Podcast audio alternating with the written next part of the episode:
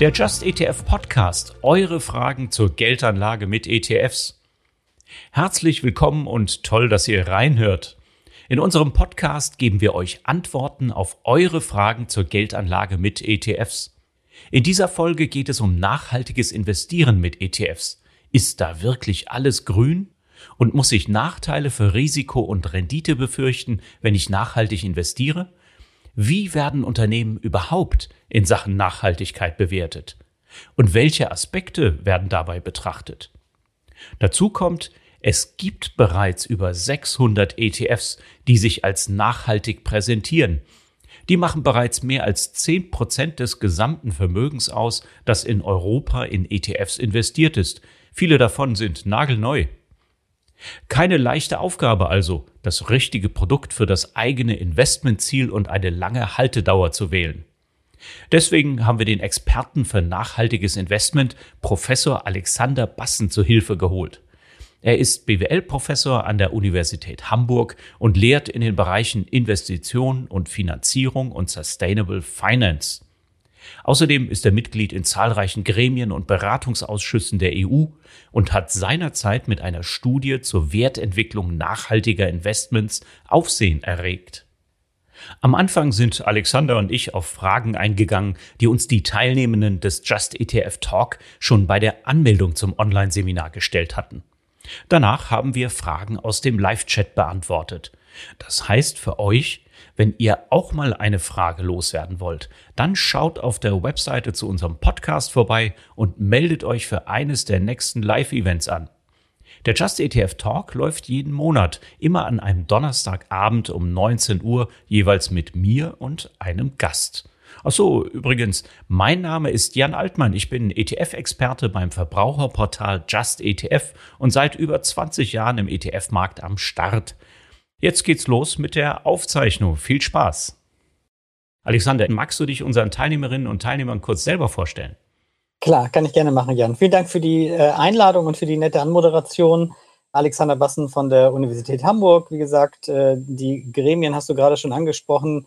Da kann ich vielleicht noch ein, zwei Sätze zu sagen.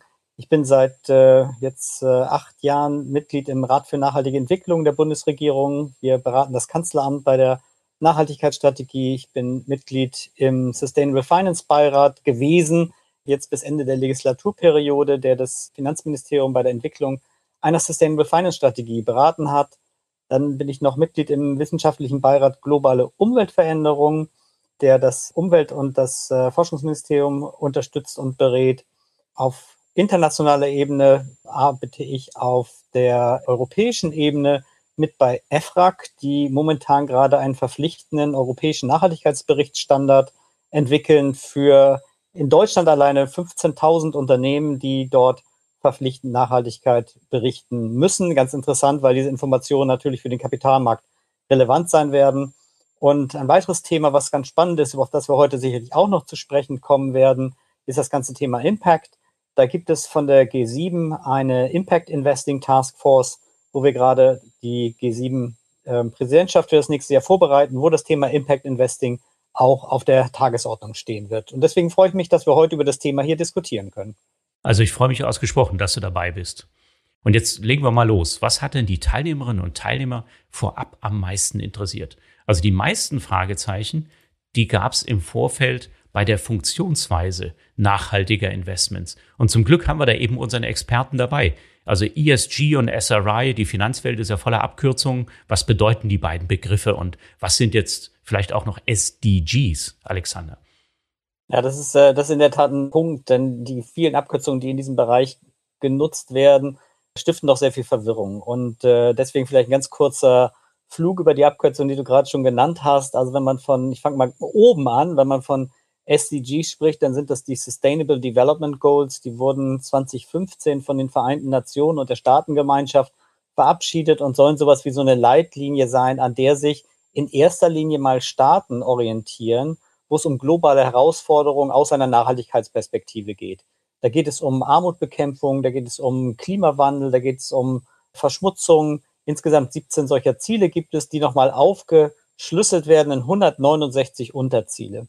Das Interessante ist, eigentlich wurden die für Staaten gemacht, haben sich jetzt mal mehr und mehr durchgesetzt, dass die auch für Unternehmen oder von Unternehmen genutzt werden, aber auch für Indizes. Wir selber haben gerade im Oktober einen solchen SDG-Aligned Index, wie das heißt, für die Vereinten Nationen entwickelt, der besonders den äh, global ausgerichtet den Beitrag von Unternehmen auf die SDGs darstellen sollen. Dann das, das weitere Abkürzung, die du gerade genannt hast, ESG, steht für Environment Social Governance. Da geht es darum, dass man Umweltziele, Gesellschaftsziele und auch gute Corporate Governance bei der Anlageentscheidung berücksichtigt. Und dieser Begriff wird sehr häufig genutzt, um bestimmte Anlagestrategien im Nachhaltigkeitsbereich zu klassifizieren. Es gibt noch ein paar mehr. Du hast gerade noch SRI genannt, Socially Responsible Investment. Das ist genau wie viele andere Abkürzungen in diesem Bereich auch die Strategie, die gewählt wird, wenn man solche Anlagestrategien klassifizieren will, die genau diese E, S und G Kriterien hier auch mit berücksichtigen. Also das sind mal, sagen wir, die drei wesentlichen Punkte, die wir haben an Abkürzungen. Wir haben noch ganz viel mehr, gerade im Regulierungsbereich, wenn wir denn von der NFRD und der CSRD sprechen. Aber ähm, da kommen wir vielleicht später nochmal drauf zu. Genau, das wollen wir jetzt zu Anfang vielleicht noch nicht so vertiefen, die, die weiteren Abkürzungen.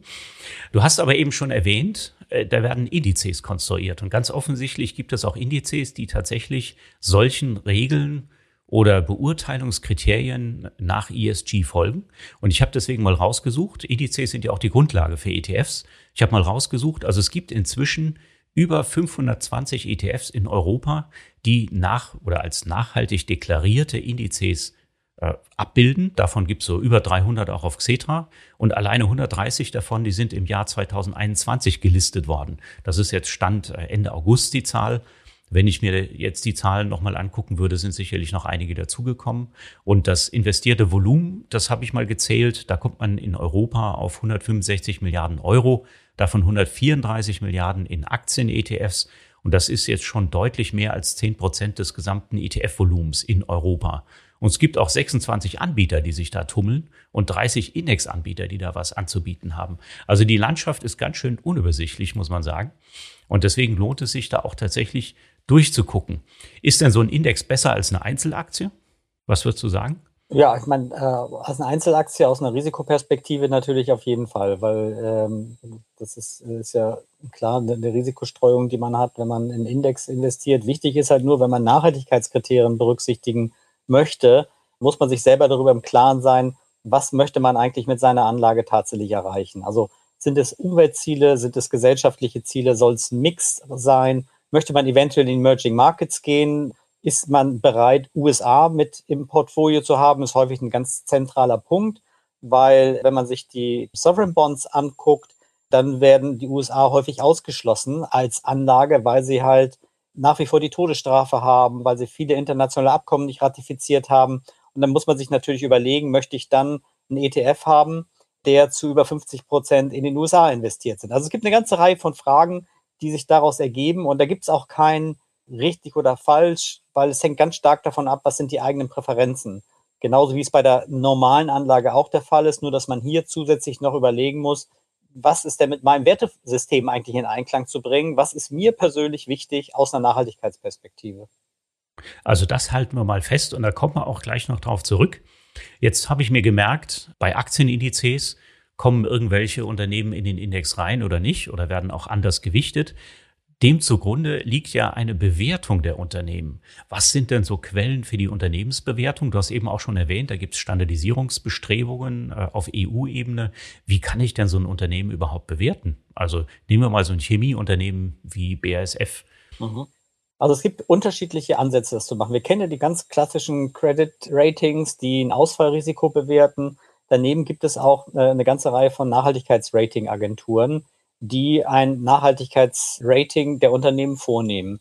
Wie machen sie das? Ganz unterschiedliche Ansätze. Üblicherweise greifen sie zurück auf die von den Unternehmen veröffentlichten Informationen.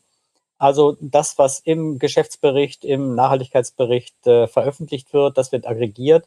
Meistens wird es noch ergänzt um öffentliche Quellen, also was von Nichtregierungsorganisationen kommt, also von Greenpeace, WWF oder Menschenrechtsorganisationen. Solche Informationen werden auch noch mit in diese Ratings aufgenommen. Und dann werden bestimmte Punkte vergeben für wiederum, was du vorhin schon gesagt hast, ESG, also für Environment, Social Governance. Das sind üblicherweise die Kategorien, die auch in diesen Ratings zu finden sind.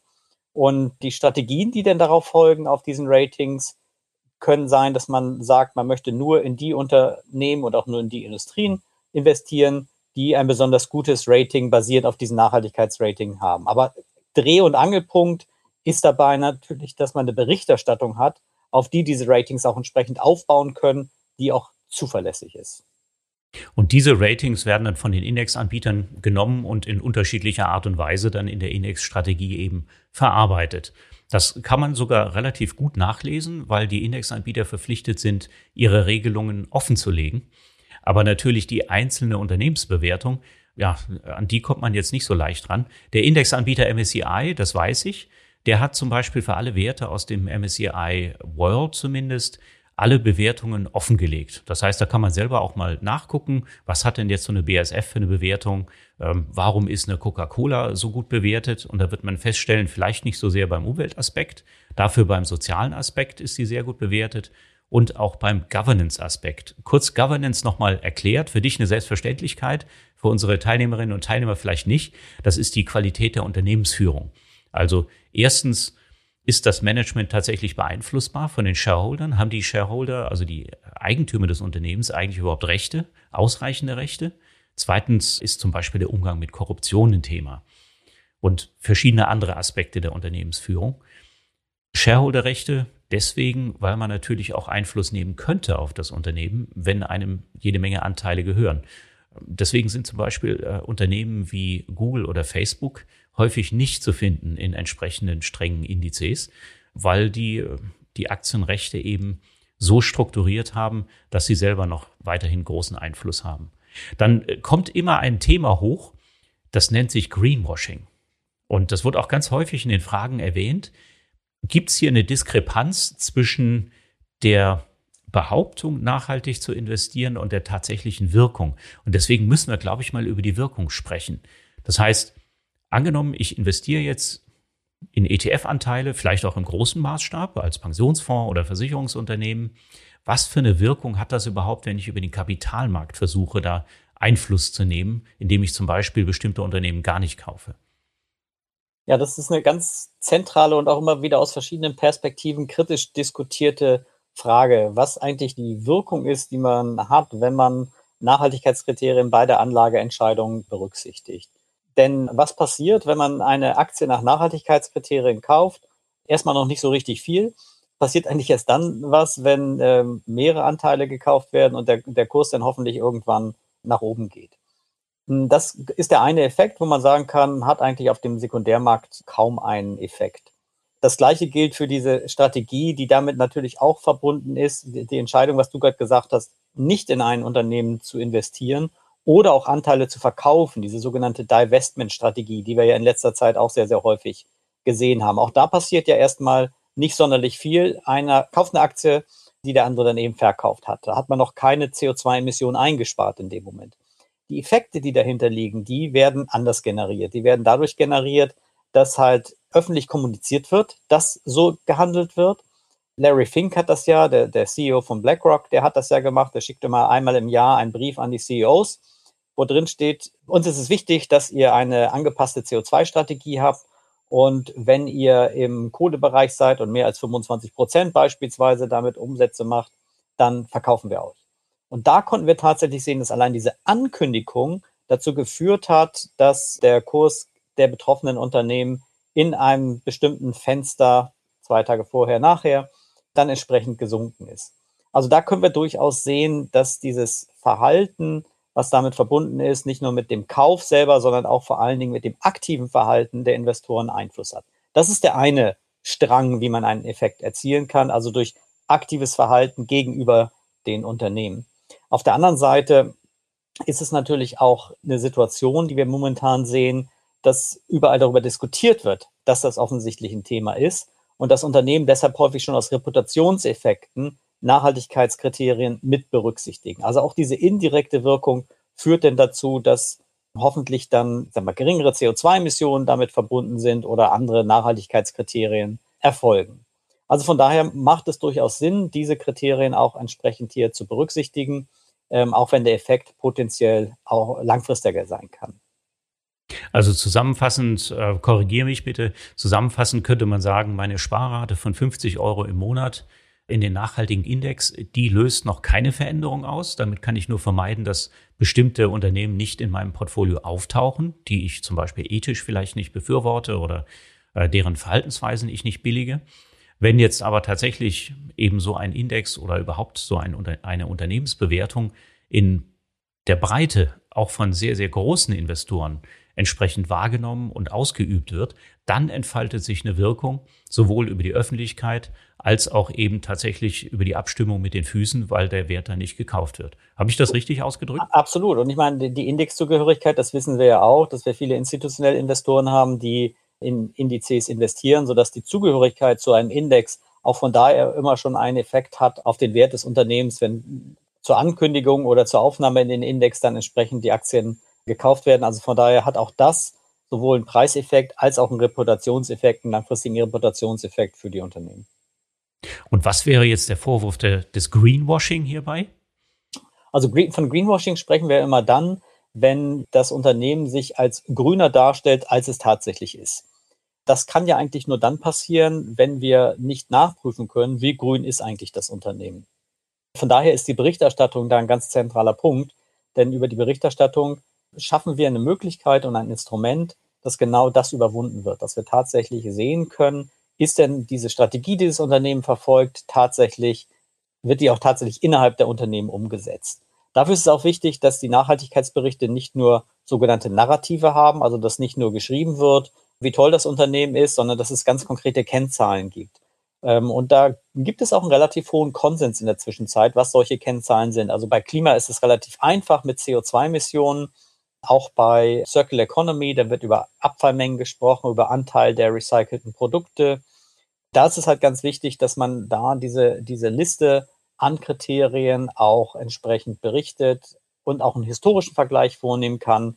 Denn erst diese Kombination dieser Narrative, also des Erklärens, was das Unternehmen macht, wie es sich Nachhaltigkeit ausrichtet und dann aber auch die konkrete Messung, ob diese Ziele, die Sie dort definiert haben, auch tatsächlich erreicht werden, das ist nachher der, der wesentliche Punkt für eine Anlageentscheidung. Okay, also nachdem wir das geklärt haben, können wir uns vielleicht vorstellen, wir investieren jetzt mal in so ein nachhaltiges Investment. Jetzt weiß ich aber immer noch nicht, und das ist die zweite große Frage, die kam, habe ich jetzt Nachteile für Risiko und Rendite dieses Investments? Da habt ihr ja sehr viel Forschungsarbeit geleistet an der. Uni Hamburg. Ja, das ist eine, eine sehr, sehr gute Frage. Diese Frage hat uns so vor sechs, sieben Jahren besonders beschäftigt, weil auch dieses Thema natürlich immer hochkommt wenn ich nachhaltig investiere, dann äh, muss ich mit dem Renditeverzicht leben. Also es war ja ganz lange eine Meinung, die wir gesehen haben. Wir haben deswegen gedacht, das müssen wir uns eigentlich mal ein bisschen genauer angucken und ähm, haben mit äh, einem Doktoranden zusammen und einem Kollegen eine Metastudie, eine sogenannte Second Order Metastudy haben wir dort gemacht und haben uns mal alle akademischen Studien, die es bis 2015 zu dem Themenfeld gab, angesehen. Das waren knapp über 2000 Studien, die sich den Zusammenhang zwischen der Nachhaltigkeitsperformance der Anlagen und der finanziellen Performance angesehen haben. Und vom Ergebnis war es so, dass bei 50 Prozent dieser akademischen Studien ein positiver Zusammenhang herauskam zwischen Nachhaltigkeit und finanziellem Erfolg. Und in weniger als 10 Prozent ein negativer Zusammenhang. Die Rest war dann entweder neutral oder kein Zusammenhang, der da gemessen wurde. Also ganz eindeutig in über 90 Prozent der Fälle einen nicht negativen Zusammenhang. Das war für uns ein ganz interessantes Ergebnis, hat uns selber ein bisschen überrascht. Und gerade wenn man am Kapitalmarkt aktiv ist, dann äh, überrascht einen das vielleicht noch umso mehr, weil wenn man sich die Indizes anguckt, über die wir ja gesprochen haben, dann sehen wir ja meistens, okay, die performen nicht schlechter, aber auch nicht besser als die äh, klassischen Indizes. Wir haben deswegen ich auf das, der Zunge. Ja, genau. Wir haben deswegen auch ähm, das nochmal ein bisschen aufgeteilt und haben uns das für unterschiedliche Assetklassen angeguckt. Also wir haben uns angeguckt für Equity natürlich, für Aktien, für Bonds, für Real Estate und auch für Indizes oder für Fonds. Und für, für Aktien, Anleihen und Immobilien, die akademischen Studien, die da vorliegen, die haben alle genau dieses Verhältnis ungefähr gehabt. Also 50 Prozent positiver Zusammenhang und weniger als 10 Prozent negativ. So, wenn man jetzt sich die Indizes und die Fonds anguckt, da sah das Ganze ein bisschen anders aus. Da haben wir zwar auch nur in 10% der Fälle einen negativen Zusammenhang gefunden, aber auch nur in 15 Prozent der Fälle eine positive Korrelation gesehen. Und in allermeisten Fällen haben wir halt keine Outperformance der nachhaltigen Anlagen gesehen. Gut, ist ja auch nicht so schlimm, wenn wir sagen, äh, im Vergleich zum, zum Benchmark, wir können also Nachhaltigkeitskriterien zusätzlich berücksichtigen und haben nicht mal eine schlechtere Performance damit. Das ist eigentlich das Ergebnis, was wir für Indizes und für Fonds dort rausbekommen haben. Wenn man in die Einzeltitel hier kommt auch, geht. Wenn, wenn ja. ich kurz unterbrechen darf, hier Klar. kommt auch gleich eine Frage. Ist diese Studie öffentlich zugänglich? Ja, die Studie ist öffentlich zugänglich, können wir gerne zur Verfügung stellen. Die ist jetzt von 2015, da könnte man sagen, das ist schon ein paar Jahre her. Jetzt haben netterweise Kollegen aus äh, von der Stern School of Business in New York diese Studie nochmal repliziert für die Jahre 2015 bis 2021 und haben nochmal 1000 Studien untersucht. Das Ergebnis ist genau das gleiche, interessanterweise. Auch in Bezug auf die Fonds. Auch in Bezug auf die Fonds. Bei den Fonds war es so, dass da die Performance ein Hauch besser war, aber die, die Relation kommt ungefähr hin. Also ich glaube, die hatten 20 Prozent wo sie eine positive Korrelation gefunden haben. Aber die Richtung ist ungefähr die gleiche, dass man meistens, dass man wenig negative Zusammenhang zwischen Performance und Nachhaltigkeitsperformance und finanzieller Performance sieht. Und dieses Feld, wo man keinen Zusammenhang findet, das ist halt äh, deutlich größer. Und was könnte so ein Treiber sein? Könnte es auch daran liegen, dass immer mehr nachhaltige Unternehmen in den Fokus rücken? dass große Investoren mittlerweile sogar von der Regulierung gezwungen werden, äh, nachhaltig zu investieren, führt das auch zu einem Preiseffekt unter Umständen? Das ist natürlich ein Thema, was den, ich sag mal, gerade die, die Fondsgesellschaften und die Banken momentan extrem treibt, weil sie ganz stark ihre eigenen Produkte klassifizieren müssen, offenlegen müssen, inwieweit sie Nachhaltigkeitskriterien in der Werbung einsetzen, ob sie Nachhaltigkeitsziele haben und ob sie diese Ziele dann auch entsprechend messen.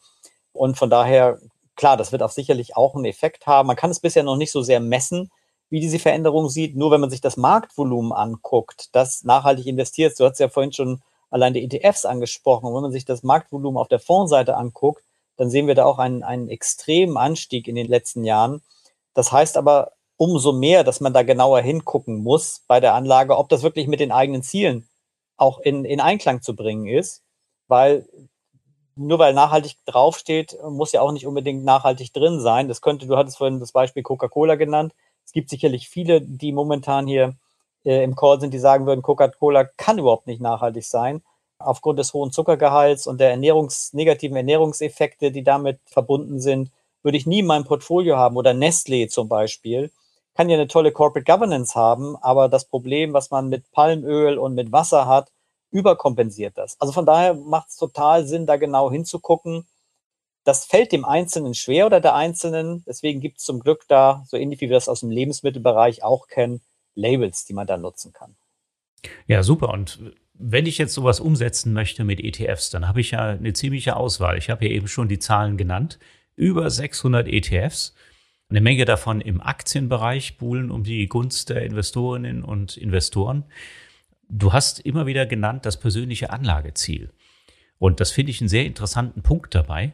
Also was haben wir für Produkte zur Auswahl? Wir haben zum Beispiel Produkte, gibt es, die sind abgewandelt von einem breit diversifizierten Index. Viele der Teilnehmerinnen und Teilnehmer werden sowas wie den MSCI World bestimmt schon mal gehört haben.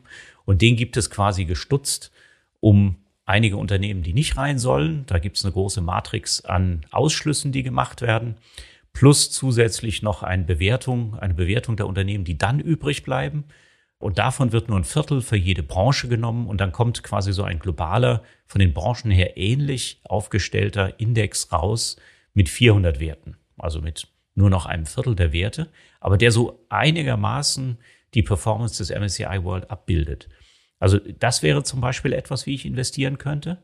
Ich kann aber auch noch investieren, indem ich sage, hier die Solarenergie äh, oder andere Energieformen, die werden die Welt retten und ich kaufe mir jetzt so einen Clean Energy ETF. Ist das denn äh, etwas, was besonders nachhaltig ist aus deiner Perspektive? Ja, die, ich würde gerne erst auf die erste Strategie einmal, einmal eingehen. Gern. Ähm, denn ähm, äh, es ist ja durchaus möglich, was du gerade geschildert hast, man hat einen globalen Index von MSCI oder von wem auch immer und sagt, ich investiere nur in die Unternehmen, die nach diesen Ratings, die wir vorhin schon angesprochen haben, die besten sind. Heißt dann Best in Class. Also ich suche mir sozusagen oben die besten raus, die die beste Nachhaltigkeitsperformance haben. kann man noch kombinieren mit ähm, Ausschluss. Also dann sage ich, ich nehme die besten und dann schließe ich noch aus Waffen und äh, Tabak und Alkohol und vielleicht Atomkraft. Würde man in Deutschland machen, wird man in Frankreich nicht machen, können wir vielleicht gleich noch drüber sprechen. Da gibt es gerade auch eine sehr, sehr spannende Diskussion drüber, ist denn Atomkraft jetzt grün oder nicht? Das ist sozusagen der Ansatz, den man dort, den man dort wählen kann, der auch in vielen Fonds gemacht wird. Immer im Hinterkopf haben, wir möchten natürlich möglichst geringen Tracking Error haben zu dem anderen Index, was auch die Ergebnisse von vorhin vielleicht erklärt. Also möglichst wenig Abweichung vom Risikorenditeprofil im Vergleich zu dem darunterliegenden Aktienindex. Das war sozusagen die Strategie, die man. Wenn wir jetzt auf das zurückkommen, was du gerade gesagt hast, nämlich die individuellen Präferenzen, dann hängt es wirklich ganz stark davon ab, was möchte ich denn damit erreichen? Also ist zum Beispiel die Atomkraft, die ich gerade angesprochen habe, wird ja allgemein deswegen gerade diskutiert, ob das grün ist, weil es relativ wenig CO2-Emissionen hat. Auf der anderen Seite, wenn wir von Nachhaltigkeit sprechen, sprechen wir auch immer von Generationengerechtigkeit. Und ist natürlich nicht sonderlich generationengerecht, wenn man dort Müll hinterlässt, der eine extrem hohe Halbwertszeit hat und der noch viele, viele Generationen nach uns beschäftigen wird, plus das Risiko, was damit verbunden ist. Da sind wir in Deutschland relativ schnell einer Meinung. Wenn Sie nach Frankreich gehen, sieht das ganz anders aus. Und die EU-Kommission diskutiert gerade in der Tat, ob denn jetzt Atomkraft grün sein soll nach dieser sogenannten Taxonomie oder nicht. Ergebnis ist noch nicht raus. Momentan sieht es so aus, dass Atomkraft auch von der EU als grün klassifiziert wird, sodass eine Anlage in Atomkraft oder in die entsprechenden ähm, Utilities dann auch als grün klassifiziert wird. Also nochmal, man muss genau hingucken und deswegen sind auch solche Plattformen wie eure extrem wichtig, die Transparenz darüber schaffen, was ist denn eigentlich in den ETFs drin. Also man kann tatsächlich auch bei uns genau reingucken und man kann auch bei den Anbietern genau reingucken. Das ist übrigens auch der Vorteil von ETFs im Vergleich zu aktiven Fonds. Das äh, nutze ich immer gerne, das Argument.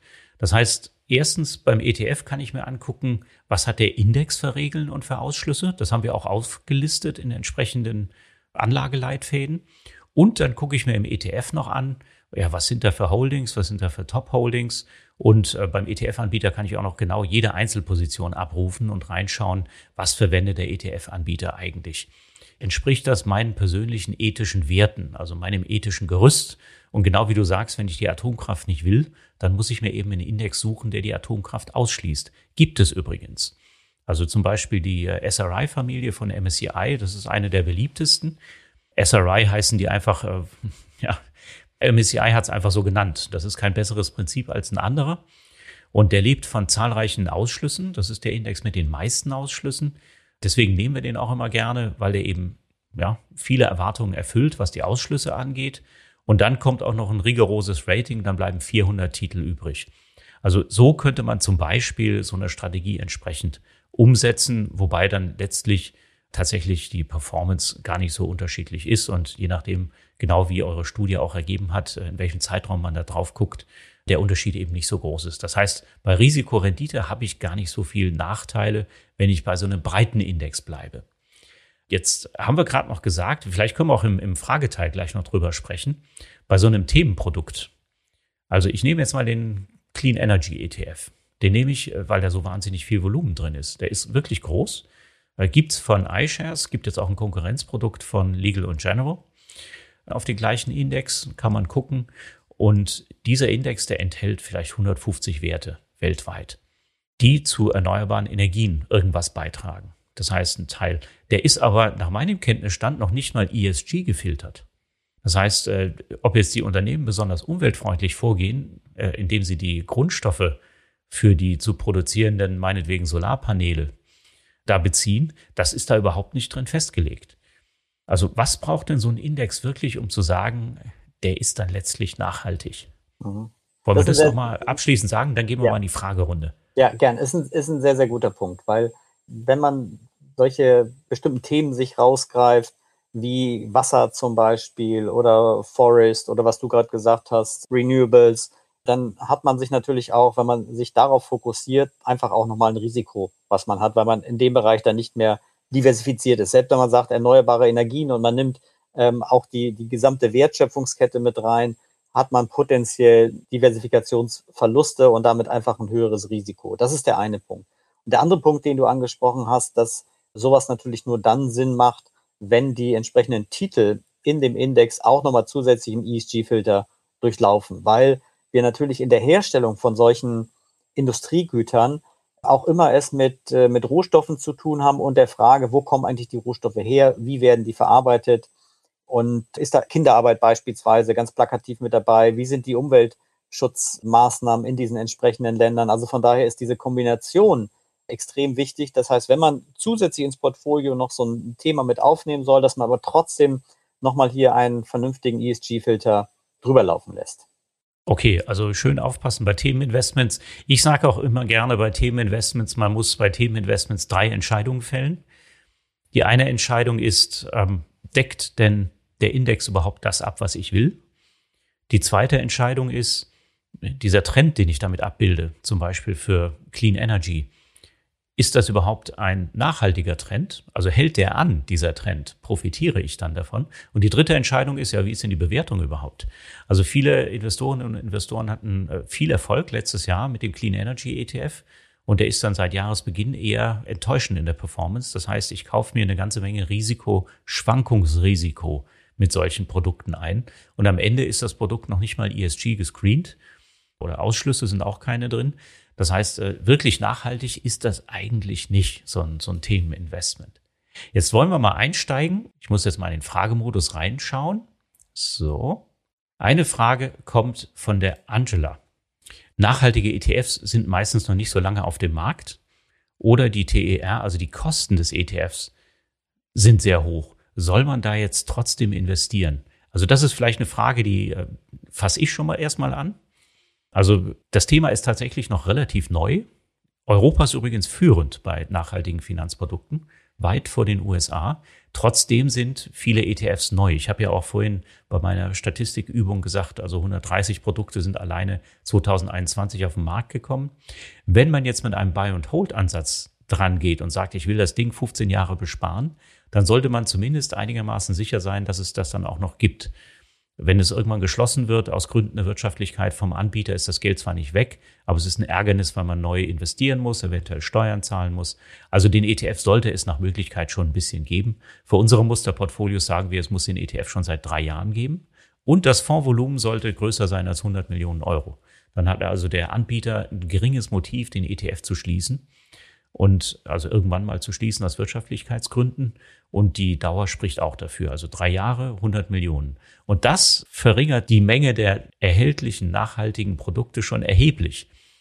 Das kann man klar sagen. Also die MSCI äh, SRI-Familie, die ist da tatsächlich führend, was das angeht. Also offensichtlich ist MSCI relativ früh damit rausgekommen mit dieser Index-Familie. Dann gibt's noch eine ESG-Screen-Familie, wo das zutrifft. Und dann gibt's schon gar nicht mehr so viel. Also das wäre etwas, was man sich vornehmen könnte für nachhaltiges, langfristiges Investment mit Buy und Hold. Jetzt haben wir noch eine Frage. Nochmal Clean Energy. Gibt es Clean Energy ETFs ohne Atomkraft? Tja, also nach meinem Kenntnisstand sind keine Werte mit Atomkraft da drin, aber es könnten natürlich Werte sein, die irgendwo in einem anderen Geschäftsfeld Atomkraftwerke entwickeln betreiben sicherlich nicht. Aber damit kommen wir noch mal zu dieser Frage Atomkraft zurück. Die hast du ja vorhin auch thematisiert, Alexander. Woher kommt denn dieser große Dissens? Warum halten die einen Atomkraft für was besonders Nachhaltiges und warum wollen andere Atomkraft am liebsten loswerden? Ja, ich glaube, es ist äh, stark durch die eigene Infrastruktur auch geprägt, die man hat. Deutschland hat sich ja entschieden, nach äh, Fukushima komplett aus der Atomkraft auszusteigen, schrittweise und auch in der Gesellschaft gibt es dafür ein sehr, sehr großes Verständnis, dass das so ist, weil, wie vorhin schon gesagt, das Risiko relativ hoch ist. Was mit den Kraftwerken, wobei das Risiko natürlich nicht, aber die Schadenshöhe ist extrem hoch im Verhältnis zu dem, zu dem Schadensrisiko. Das ist der eine Punkt. Und der andere Punkt, dass äh, es aus einer Nachhaltigkeitsperspektive nicht mit einer Generationengerechtigkeit in Einklang zu bringen ist. Auf der anderen Seite sagen vor allen Dingen auch die Franzosen und einige osteuropäische Länder, wir haben momentan ein Klimaproblem, das müssen wir adressieren. Und wenn wir das Klimaproblem adressieren wollen und zusätzlich die Sicherheit haben wollen, dass wir eine adäquate Stromversorgung haben, dann kommen wir an Atomkraft nicht vorbei. Das ist übrigens auch die Strategie, die momentan in China gefahren wird. China hat äh, erklärt, dass sie 2060 ebenfalls CO2-neutral sein wollen. Und das kriegen sie natürlich nur hin, wenn sie aufgrund der vielen Kohlekraftwerke, die sie jetzt haben und immer noch bauen, dass sie das mit Atomkraft machen. Das sagen sie auch ganz klar. Also auch dort wird es weiterhin einen Markt geben und auch einen steigenden Anteil an, äh, an Nuclear Power in diesem Bereich. Aber jetzt mal eine Verständnisfrage an den Experten. Ich meine, Atomkraft erzeugt Energie, ja, in, in äh, der, der atomare Zerfall da genutzt wird. Diese Energie wird in Wärme umgesetzt. Und diese Wärme, die wird dann genutzt zum Beispiel zur Stromerzeugung von irgendwelchen Turbinen. Aber Energie bedeutet doch auch, die geht nie verloren. Das heißt, die wird in die Umwelt entlassen und die wird entweder als Strom wieder umgesetzt. Das heißt, das kann auch wieder zur Erwärmung führen. Also das Einzige, was eingespart wird, ist doch CO2. Die Energie bleibt doch in der, also die, die wird doch freigesetzt. Ähm, Denke ich da ja, falsch? Ja, aber das, das Problem ist ja, dass mit äh, an der Kernkraft die Risiken, die ich gerade schon angesprochen habe, die damit, die damit verbunden sind. Also wie wir es ja jetzt zweimal gesehen haben, wir haben es in, ähm, jetzt zuletzt in Fukushima gesehen, wo übrigens auch schon eine relativ hohe Awareness im Markt damals war. Also wir haben damals auch untersucht, wie waren denn die Reaktionen auf dieses Fukushima-Ereignis an den Kapitalmärkten. Das war schon so, dass die Märkte darauf reagiert haben und die grünen Werte deutlich äh, signifikant gestiegen sind im Wert kurzfristig und alle, die Nuclear Power im Portfolio hatten, die sind entsprechend gesunken. Also von daher ist diese Frage bezogen auf die grüne Anlage vor allen Dingen auf diese, wie eben schon angesprochen, auf diese Umweltrisiken, die wir haben durch die Abfallmengen, die einfach damit verbunden sind und auf der anderen Seite eben durch das Risiko. Okay. Dann haben wir eine Frage von Angela kann sich eine hohe TER pro Jahr, also die Verwaltungsvergütung, die sich die ETFs selber aus dem Fondsvermögen entnehmen zur Finanzierung des, des Fonds, bei nachhaltigen ETFs mit der Zeit verringern?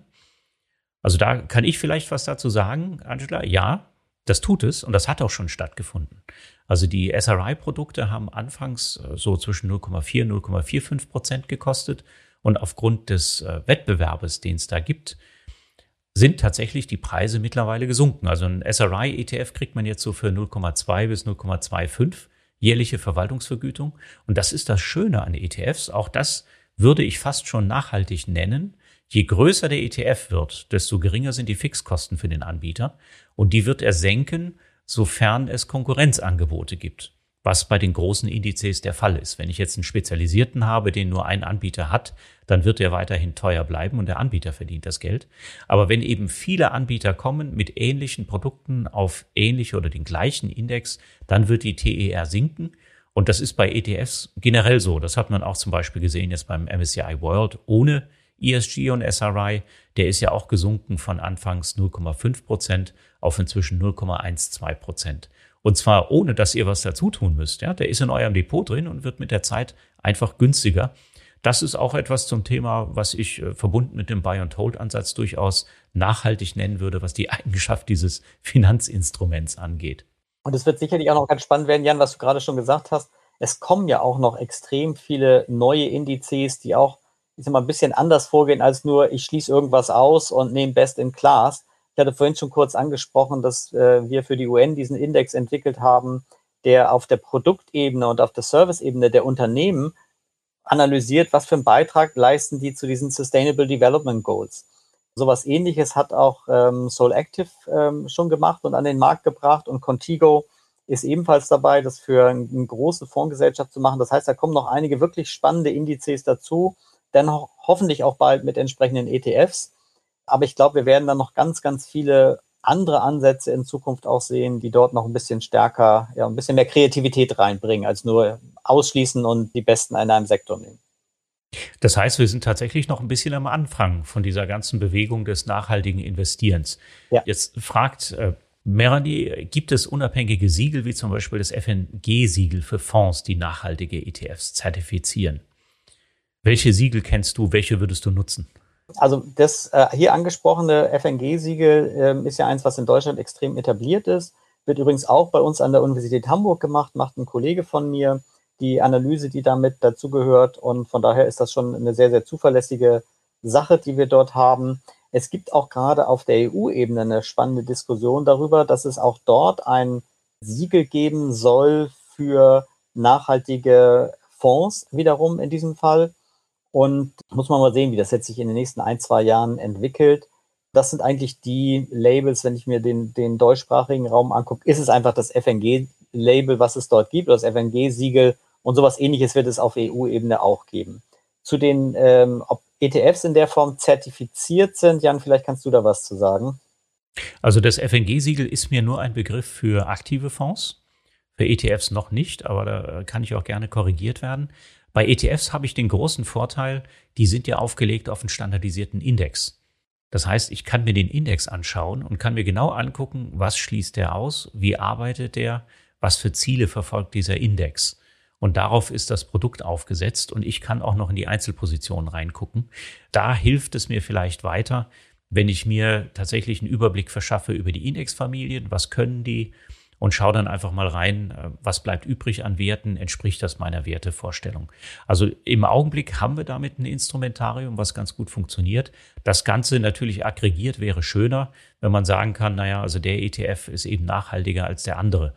Also da können wir uns jetzt nur damit behelfen, dass wir sagen, im Augenblick so, äh, je mehr Ausschlüsse, desto eher vielleicht passender zu den ethischen Normen.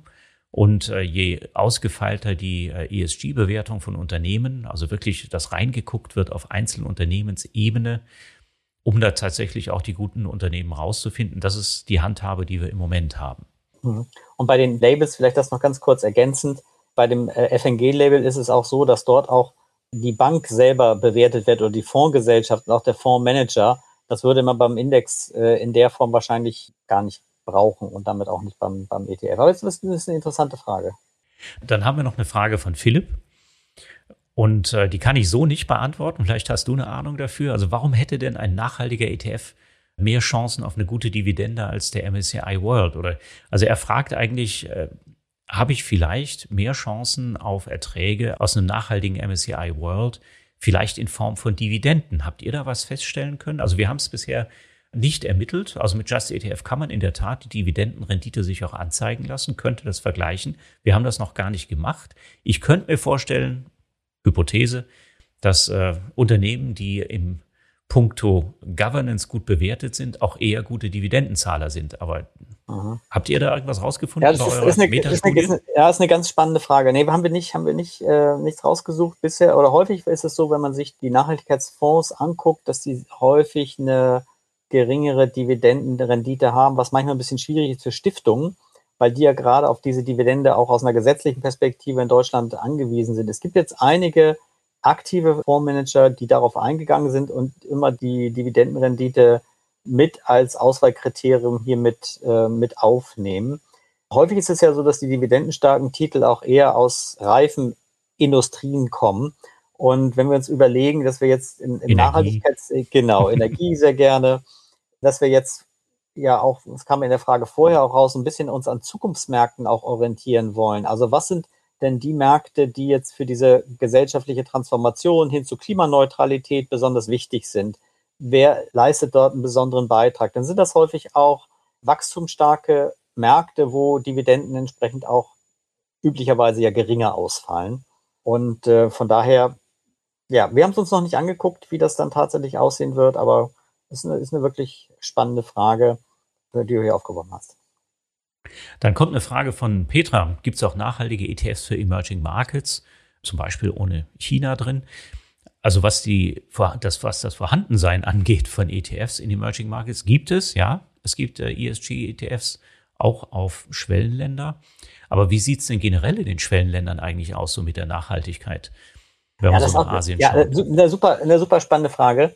Wir haben ähm, in dieser Metastudie, die wir gemacht haben, uns auch angeguckt, wie sind denn die regionalen Effekte verteilt? Also wo finden wir denn die meisten Studien, die jetzt eine positive Korrelation zwischen Nachhaltigkeitsperformance und finanzieller Performance gesehen haben?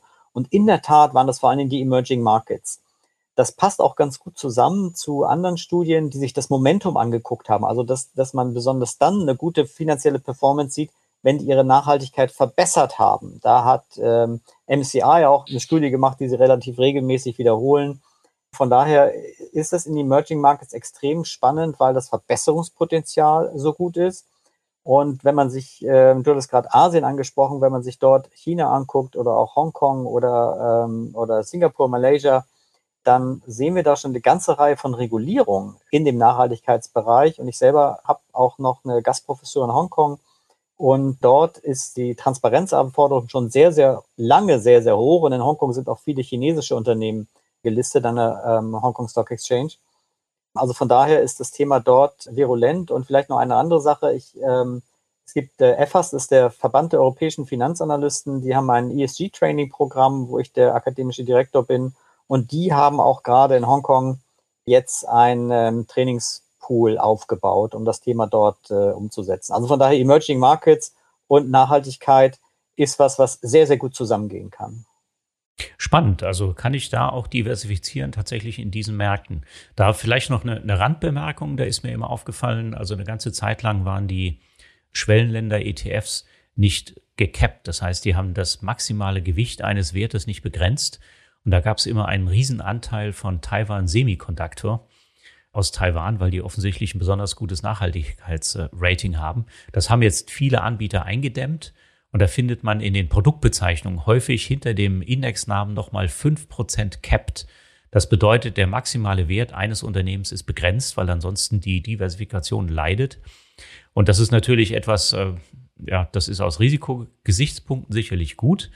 Aber natürlich vergibt man sich vielleicht auch ein bisschen Potenzial mit diesem außergewöhnlichen Kandidaten. Dann haben wir eine Frage von Tobias. Würden wir jetzt physische oder synthetische ETFs nehmen? Also tatsächlich gibt es einen Anbieter, der hat sogar synthetische ETFs im Nachhaltigkeitsbereich. Was ist ein synthetischer ETF? Der bildet also den zugrunde liegenden Markt nicht mit den tatsächlichen Werten aus dem Index ab, sondern äh, der gibt quasi das Portfolio an eine Investmentbank die managt das, die reagiert drauf. Da gibt es auch eine Garantie, dass eine Performance etwa in Höhe des Index zurückkommt. Und um das Ganze sicher zu gestalten, werden da auch Sicherheiten zurückgegeben. Aber die synthetische Indexabbildung, die eignet sich also nach meinem Gefühl her nicht besonders gut für nachhaltige Produkte, oder? Ja, würde ich auch so sagen, sehen. Alexander? Ja, würde ich, würde ich auch so sehen. Also es ist, glaube ich, eher so, dass wir dann schon, wenn wir Nachhaltigkeitsthemen haben, uns tatsächlich auf physische ETFs konzentrieren würden. Dann kommt eine Frage, die führt uns jetzt mal von den Aktien weg zu den Anleihen. Ja, von der Gitter, vorhin war auch noch eine, eine, weitere Frage zu den Anleihen zu hören. Was ist denn jetzt mit Green Bonds? Was hat es denn jetzt damit auf sich? Also ich weiß, äh, Deutschland hat jetzt eine Green Bond Anleihe begeben, die EU meines Wissens auch, die erste EU-Anleihe. Was ist denn jetzt so ein Green Bond? Gibt es da eigentlich ETFs drauf? Und wie ist das vielleicht auch noch äh, ergänzend dazu? mit Staatsanleihen. Gibt es eigentlich nachhaltige Staatsanleihen? Ich habe wenig gefunden bisher dazu. Ja, äh, äh, super gute Frage. Ich meine, Green Bonds ist ja ein Thema, was jetzt seit fünf, mindestens fünf Jahren wahrscheinlich schon länger wirklich boomt, wo es auch Green Bonds Standards gibt, um genau das Greenwashing zu verhindern. Also wo praktisch mit der Anleihe solche Projekte finanziert werden, die bestimmte grüne Anforderungen erfüllen. Es gibt neben den Green Bonds auch Social Bonds die dann entsprechend keine grünen Projekte finanzieren oder, oder grüne Themen finanzieren, sondern eher soziale Themen finanzieren. Ob die empfehlenswert sind oder nicht, hängt natürlich ganz stark von dem Portfolio ab. Von der Performance ist es so, dass hier die äh, Green Bonds in den letzten Jahren, gibt eine ganze Reihe sch schöner akademische Studien dazu, auch durchaus äh, gut performt haben. Dass es hier also auch durchaus ein Premium dafür gibt, wenn grüne Produkte finanziert werden oder in diesem Fall grüne Projekte finanziert werden. Gibt aber auch immer Kritik an Green Bonds, weil China zum Beispiel auch einer der großen ähm, Emittenten von Green Bonds ist, weil bei den Green Bonds auch nicht immer so ganz klar nachgehalten wird, ob denn die Ziele, die dort definiert werden, auch tatsächlich erreicht werden, die hier mit den Green Bonds äh, verbunden sind. Aber wie gesagt, also es ist momentan ein ganz, ganz spannendes Thema und auch aus einer akademischen Perspektive, von aus einer Performance-Perspektive sehr, sehr spannend. Nicht nur Green, sondern auch Social Bonds. Allerdings muss man dazu sagen, der Markt ist noch relativ klein im Vergleich zum gesamten Anleihemarkt, hat aber ein, ein enormes Wachstum und ähm, von daher, ja, was, wo man sich sicherlich mit auseinandersetzen sollte. Du hast gerade noch als zweite Frage das Thema Staaten angesprochen, auf Staaten auf äh, Green Bonds imitieren. Ja, du hast den, den Bund angesprochen. Die haben ja sozusagen eine, eine Twin-Anleihe rausgegeben. Einmal eine grüne und einmal eine nicht grüne. Und von daher gibt es das auch auf der Staatenebene. Interessant ist das Thema, wie wird das denn geratet auf der Staatenebene? Ich habe es gerade schon angesprochen, das kann bei dem Bond natürlich auf der Projektebene geben, weil in den Bonds muss ganz klar beschrieben sein, in Green Bonds, wofür soll das Geld eigentlich eingesetzt werden. Das kann für Schulbau sein, das kann für erneuerbare Energien sein, Infrastrukturprojekte, es muss aber drinstehen, wofür das da ist. Das, das heißt, wenn ich kurz einhaken darf, ja, äh, das, wird, das wird zum Green Bond durch die Verwendung der Mittel und nicht durch das Rating des Emittenten. Nein, es wird grün durch die Verwendung der Mittel, ganz klar. Also auch ein ganz dreckiges, äh, sage ich jetzt mal, äh, Unternehmen kann äh, ein, ein Green Bond emittieren. Und das macht auch durchaus Sinn, wenn dieses Unternehmen das Geld einsetzen möchte, um sich zu transformieren. Also nicht das, nicht sozusagen das, der Emittent ist hier grün, sondern das, was damit finanziert werden soll, das ist grün oder sozial. Also auch die, die Bundesrepublik und auch Saudi-Arabien könnte das machen und äh, in Deutschland lief das bisher sehr viel über die KfW. Aber die Länder haben das auch sehr viel gemacht. Also die ersten waren Nordrhein-Westfalen, die haben, glaube ich, in der Zwischenzeit schon sechs Green Bonds emittiert, jetzt auch Social Bonds. Die Stadt München hat das schon gemacht, ein Social Bond für den Hausbau. Also es gibt eine große Palette an Alternativen dort und das hat einen großen Vorteil. Man sieht genau, für welche Projekte das Geld eingesetzt wird. Das bedeutet, irgendwann werden wir auch Indizes sehen auf Green Bonds und entsprechende ETFs. Das ist äh, definitiv zu erwarten. Jetzt schließt sich eine Frage von Vincent an, dass ein Kritikpunkt des nachhaltigen Investierens ist, dass keine Leistungsanreize für Unternehmen gesetzt werden. Zum Beispiel, es wird einfach nicht investiert in das Unternehmen. Ja, wir haben vorhin schon drüber gesprochen, über öffentlichen Druck kann das durchaus einen Anreiz bewirken. Gibt es denn Mechanismen, die vielleicht zum Beispiel ein Unternehmen dafür belohnen können, dass es sich im Rating verbessert hat? Ah, super Frage. Also, ähm, wenn Vincent die nicht gestellt hätte, hätte ich das so noch gesagt. Es gibt da unterschiedliche Wirkungsmechanismen, die dort natürlich. Erstmal das Bestreben von Unternehmen, in auch solchen Nachhaltigkeitsindizes drin zu sein, um andere Investoren anzusprechen, eine bestimmte Investorengruppe anzusprechen. Aber gerade im passiven Investment, und das haben wir auch früher schon gesehen, ist, äh, wenn man an große Pensionskassen beispielsweise denkt, die ja auch viel im, im passiven Bereich investieren, werden die Veränderungen häufig durch äh, ein direktes sogenanntes Shareholder Engagement oder früher Shareholder Activism erreicht. Das heißt, große institutionelle Investoren sprechen mit den Vorständen und erwarten Veränderungen. Das sieht man auch hinterher auf den Hauptversammlungen. Auch da kann man sehr schön sehen, wie die Stimmrechte ausgeübt werden, wie ESG-Themen mehr und mehr auf die Agenda der Hauptversammlung kommen und welche Veränderungen damit tatsächlich erzielt werden. Also von daher, ja, es muss einen zusätzlichen Mechanismus geben. Das heißt, gerade große Investoren müssen dann ihre, ihre Macht ausüben, die sie haben, um Veränderungen bei den Unternehmen anzustoßen. Also ich, mir fällt auch eine Indexfamilie ein, die tatsächlich die Verbesserung von solchen nachhaltigen Ratings, die zum Beispiel der Indexanbieter MSCI feststellt, dann auch belohnt durch ein höheres Gewicht im Index. Also sowas gibt es tatsächlich auch, neben den ganzen äh, Einflussmöglichkeiten auf den Vorstand. Jetzt kommen wir so ein bisschen ans Ende unserer Fragenzeit, aber ich habe noch eine Frage und darüber müssen wir noch reden. Das ist wieder eine Frage von der Gitter. Wie sieht es mit PAP-gelabelten ETFs aus? Paris Aligned Benchmark. Ähm, was ist das wieder für ein Standard? Dieses Paris Alignment ist ein ganz, ganz wichtiger Trend, den wir momentan auch am Kapitalmärkten grundsätzlich sehen. In Paris 2015 wurde ja beschlossen, dass die Erwärmung der Atmosphäre maximal 1,5 Grad bis äh, 2050 beziehungsweise 2045 heißen soll. Das heißt aber auch, dass man dieses Budget, was man hat an CO2-Emissionen, dass man das ja irgendwie verteilen muss. Man weiß genau, wie viel CO2-Emissionen darf es noch geben, um dieses 1,5 Grad Ziel zu erreichen. So, und was man jetzt macht, ist, man errechnet bei den Unternehmen, inwieweit sind sie denn tatsächlich Paris aligned? Also inwieweit ist die Strategie, die sie haben, inwieweit sind die, die CO2-Emissionen, die sie haben und die sie planen, dann in Einklang zu bringen mit diesem CO2-Ziel? Und äh, das ist sozusagen der Ansatz, der dahinter steht. Und dieser Index, den es dort gibt, der von der ähm, EU-Kommission hier, beziehungsweise von der sogenannten Plattform on Sustainable Finance und vorher der Technical Expert Group entwickelt wurde, der umfasst genau solche Unternehmen, die, die auf diesem 1,5 Grad Pfad sind. Denn anders kann es nicht funktionieren. Also es wird äh, nur funktionieren, wenn Unternehmen die Strategie so anpassen, dass sie dieses 1,5 Grad Ziel auch tatsächlich erreichen können. Das heißt, wenn ich das im Produktnamen bei einem ETF irgendwo finde, dann ist tatsächlich dieser Index so strukturiert, dass die Unternehmen, die sich im Index befinden, entsprechende Strategien auch unternehmen und dass das Gesamtoutput des Index dann sicherlich auch das Klimaziel entsprechend erfüllt. Genau, das ist genau der, die Intention, mhm. die, da, die da dahinter steht, weil es ist von außen relativ schlecht zu erkennen. Die Datenanbieter haben das schon relativ früh gemacht, also auch ähm, Arabesque äh, zum Beispiel hat schon ganz früh so ein Temperaturscore entwickelt, um zu sehen, welche Unternehmen oder auch wenn alle Unternehmen sich so verhalten würden in einer Branche wie das Unternehmen, was wäre denn die globale Erderwärmung, die wir erreichen würden? Das ist übrigens eine neue Art von Index. Vielleicht jetzt ganz zum Abschluss nochmal gesagt. Normale Indizes arbeiten ja eigentlich mit Ranglisten. Die Ranglisten werden irgendwo abgeschnitten, fertig ist das Indexportfolio. Diese CO2-Indizes haben ja ein Ziel, was sie verfolgen. Das heißt, ich kann so ein Portfolio eigentlich oder eine Sammlung von Unternehmen nur nehmen und durch einen Optimierer schicken und am Ende kommt tatsächlich ein optimiertes Portfolio raus. Und diese neuere Generation von Indizes, die sind langsam im Kommen und sind mittlerweile auch akzeptiert bei den größeren institutionellen Investoren. Also das werden wir auch noch häufiger sehen, sind aber, würde ich sagen, weniger gemacht jetzt für die private Kapitalanlage.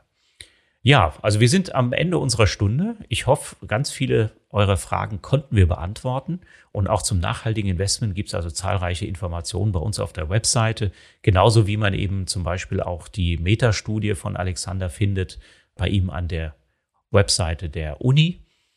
Also von daher für Informationen ist gesorgt. Kann man den ganzen Abend noch lesen oder vielleicht auch jetzt am Wochenende mal und auch weitere Webinare dazu entsprechend besuchen ja, hat mir sehr, sehr viel Spaß gemacht mit dir, Alexander. Herzlichen Dank, dass du deine Einsichten mit uns geteilt hast. Ich hoffe, dir hat es auch ein bisschen Spaß gemacht. Waren, ich fand, es waren tolle Fragen, die kamen. Ja, muss ich auch sagen. War wirklich, wirklich klasse Fragen. Und ich habe nebenbei im Chat immer noch ein bisschen mitgelesen, was an Fragen dort kommt. Da waren schon tolle Sachen mit dabei. Also von daher ganz, ganz herzlichen Dank. War eine schöne Runde, hat Spaß gemacht. Vielen Dank. So, dann schalten wir Kamera und unser Mikrofon aus. Ich wünsche euch allen einen schönen Abend und hoffe euch bald wiederzusehen. Vielen Dank auch ans Team, an den Thomas insbesondere zu später Stunde. Bis dann. Das war die Aufzeichnung des Live Just ETF Talks mit dem Nachhaltigkeitsexperten Professor Alexander Bassen. Und wenn ihr selbst Fragen habt, die wir beantworten sollen, dann schaltet euch gerne zum nächsten Just ETF Talk zu. Einmal im Monat, immer donnerstags um 19 Uhr, läuft das Format zu unterschiedlichen Themen. Den Teilnahmelink findet ihr in der Podcast-Beschreibung. Einfach anmelden und her mit eurer Frage. Wir freuen uns außerdem, wenn ihr unseren Podcast abonniert.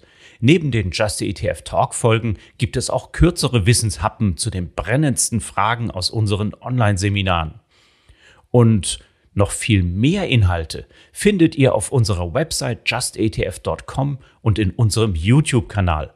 Kommt doch mal vorbei, die Links findet ihr in der Podcast-Beschreibung. Da gibt es eine Menge weiterer Aufzeichnungen von früheren Online-Seminaren und Infos zu wirklich allen Themen, die euer Anlegerherz höher schlagen lassen. Wir freuen uns auf euch. Bis zum nächsten Mal.